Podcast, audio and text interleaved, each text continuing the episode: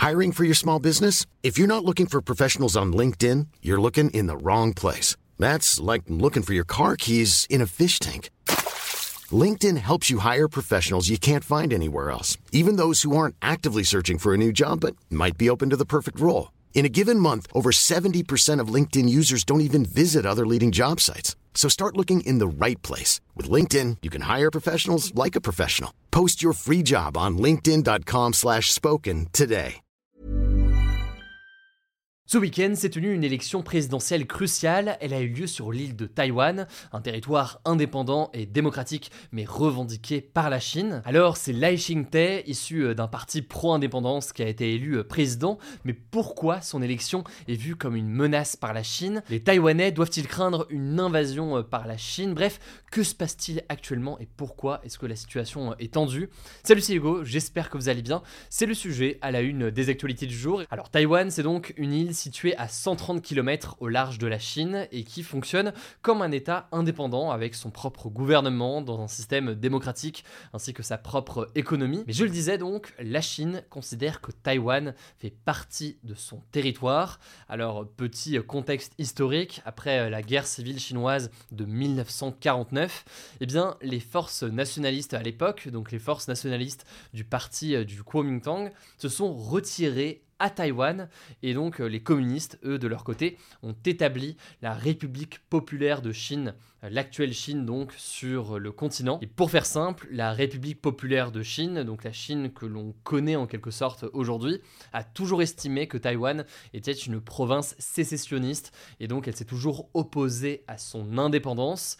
À noter au passage que Taïwan a certes une indépendance administrative, politique, diplomatique et militaire par rapport à la Chine, mais le gouvernement taïwanais n'a jamais proclamé officiellement et formellement son indépendance vis-à-vis euh, de la Chine. Si vous voulez en savoir plus sur l'histoire de la Chine et de Taïwan, je vous renvoie à une vidéo dédiée à ce sujet qu'on a fait. Elle est sur notre chaîne YouTube principale. Je vous mets donc le lien en description. Autrement, vous tapez Chine Taïwan Hugo Decrypt. Je pense que vous pourrez euh, la retrouver. Bon, mais pour bien comprendre tout ça, revenons maintenant à ce week-end. Il y a donc 20 millions d'électeurs taïwanais qui se sont rendus aux urnes pour élire leur futur président, mais aussi euh, les députés. Et c'est donc Lai Ching-te, aussi connu euh, parfois, si vous l'entendez, sous son nom anglais de William Lai, qui est donc l'actuel vice-président taïwanais, qui a remporté ce samedi euh, l'élection et qui est devenu euh, président.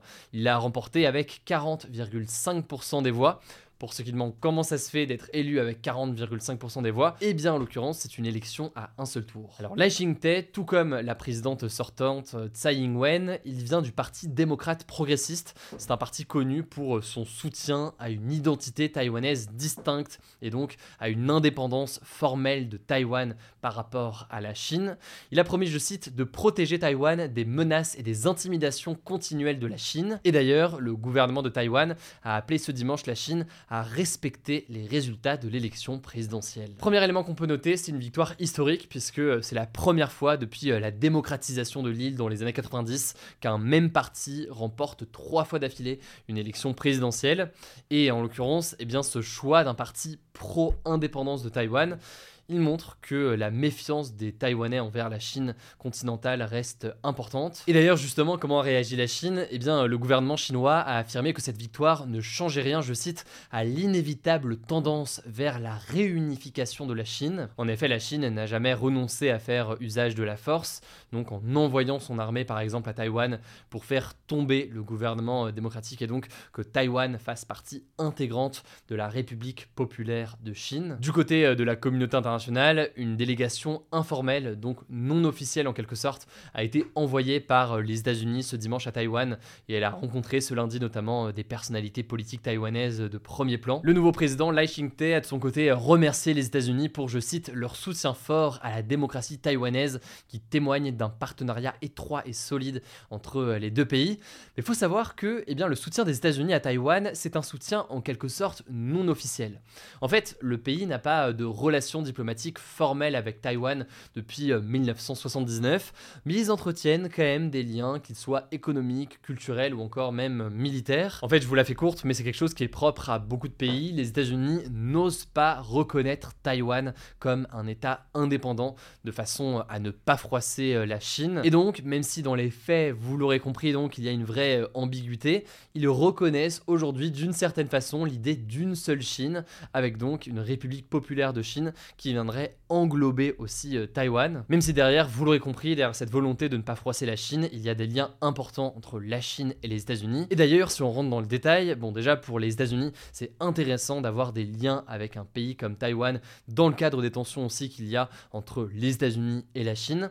Et par ailleurs, eh bien, les États-Unis, et notamment euh, le président américain Joe Biden, a affirmé en 2022 que les États-Unis défendraient militairement Taïwan en cas d'invasion militaire chinoise à Taïwan. Bon, mais justement, c'est une question importante. Est-ce que les Taïwanais doivent craindre une invasion par la Chine dans les prochains mois ou dans les prochaines années? Alors rapidement là-dessus, c'est une possibilité qui est envisagée euh, depuis plusieurs années maintenant. En effet, les survols aériens de la Chine à proximité de Taïwan et les exercices militaires d'ampleur sont assez euh, répandus. Cependant, la capacité ou la volonté réelle dans l'immédiat de l'armée chinoise et du gouvernement chinois d'aller envahir Taïwan est aussi euh, nuancée euh, par certains. Déjà pour commencer d'un point de vue euh, des capacités militaires, il y a eu beaucoup de parallèles qui ont été faits en 2022 entre l'invasion de l'Ukraine par la Russie et une invasion potentielle de Taïwan par la Chine. Mais il faut bien comprendre déjà que sur ce parallèle, c'est pas tout à fait la même situation. Déjà parce que évidemment c'est des pays différents avec des nuances et des situations différentes. Et puis par ailleurs parce que eh bien il y a une mer en l'occurrence qui sépare Taïwan et la Chine tout cela implique donc des moyens d'autant plus euh, importants. Certains spécialistes estiment aussi que la Chine ne serait pas prête dans l'immédiat à mener une telle offensive à Taïwan. Bref, il y a beaucoup de doutes dans la capacité ou même la volonté actuelle de la Chine de mener une telle opération. Cela dit, d'un point de vue de rhétorique et de prise de parole, vous l'aurez compris, le gouvernement chinois eh bien, continue à garder ce discours-là. A noter au passage que ces élections, elles ont aussi mis en lumière une division du paysage politique à Taïwan, avec eh bien, une division qui pourrait bloquer certaines mesures de ce parti démocrate progressiste qui reste au pouvoir. En effet, je vous la fais courte, mais ce parti a perdu fait sa majorité absolue au Parlement, euh, donc eh bien, ça pourrait mener à des besoins d'alliance ou autres. On verra donc ce qu'il en est, je vous mets des liens en description si vous voulez en savoir plus. Je laisse la parole à Léa pour les actualités en bref et je reviens juste après. Merci Hugo et salut tout le monde. On commence avec cette actu. Le puissant cyclone Bellal a touché ce lundi matin l'île de la Réunion qui était en alerte violette pendant la nuit, ce qui est le plus haut niveau d'alerte. La population est donc confinée depuis ce dimanche et jusqu'à mardi matin a priori. Ce lundi matin, l'île est repassée en alerte rouge, ce qui a donc permis l'intervention des secours. Alors selon les autorités locales, une personne sans abri est décédée à Saint-Gilles, dans l'ouest de l'île. Elle n'avait pas pu se mettre à l'abri avant l'arrivée du cyclone, selon le préfet. Par ailleurs, au moins 100 000 foyers sont privés d'électricité et 37 000 personnes n'ont plus accès à l'eau courante.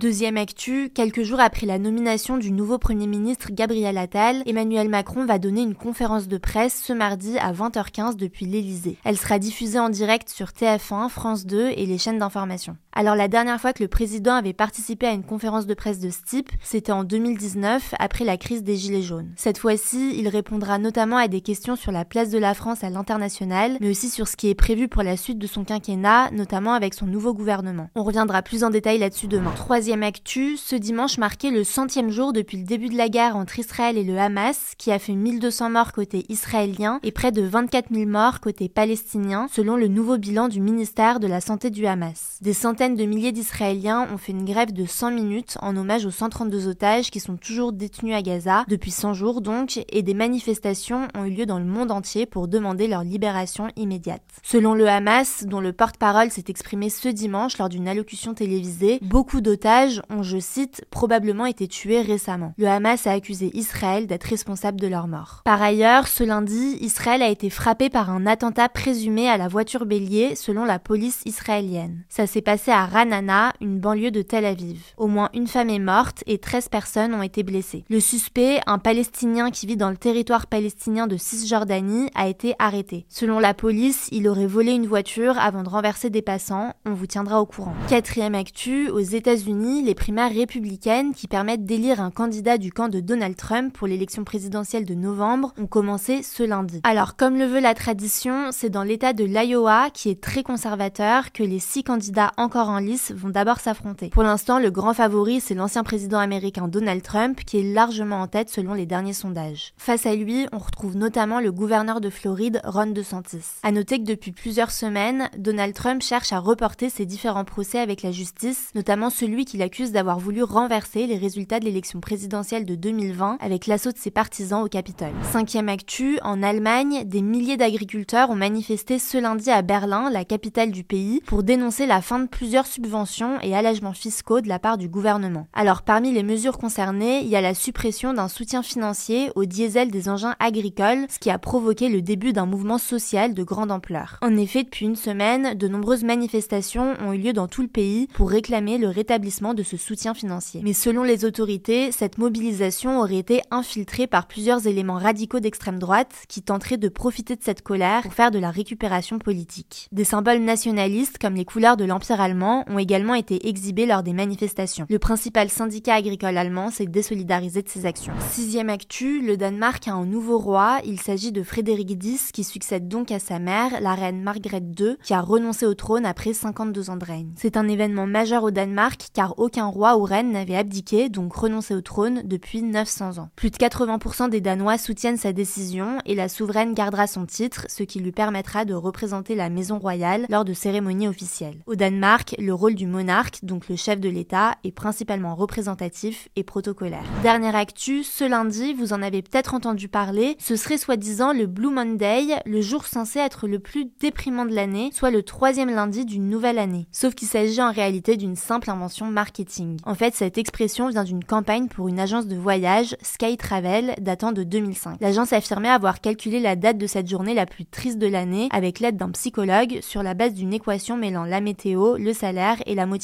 Sauf que tout ceci est faux et avait uniquement pour but d'inciter à la consommation. Alors cette fausse affirmation scientifique, elle permet cependant de mettre en avant la lutte contre la dépression. Près d'un Français sur cinq est touché par la dépression, soit 15 à 20% de la population selon une étude de l'INSERM. Je vous mets des liens de ressources en description. Voilà, c'est la fin de ce résumé de l'actualité du jour. Évidemment, pensez à vous abonner pour ne pas rater le suivant, quelle que soit d'ailleurs l'application que vous utilisez euh, pour m'écouter. Rendez-vous aussi sur YouTube ou encore sur Instagram pour d'autres contenus d'actualité exclusifs. Vous le savez, le nom des comptes, c'est Hugo Décrypte. Écoutez, je crois que j'ai tout dit. Prenez soin de vous et on se dit à très vite.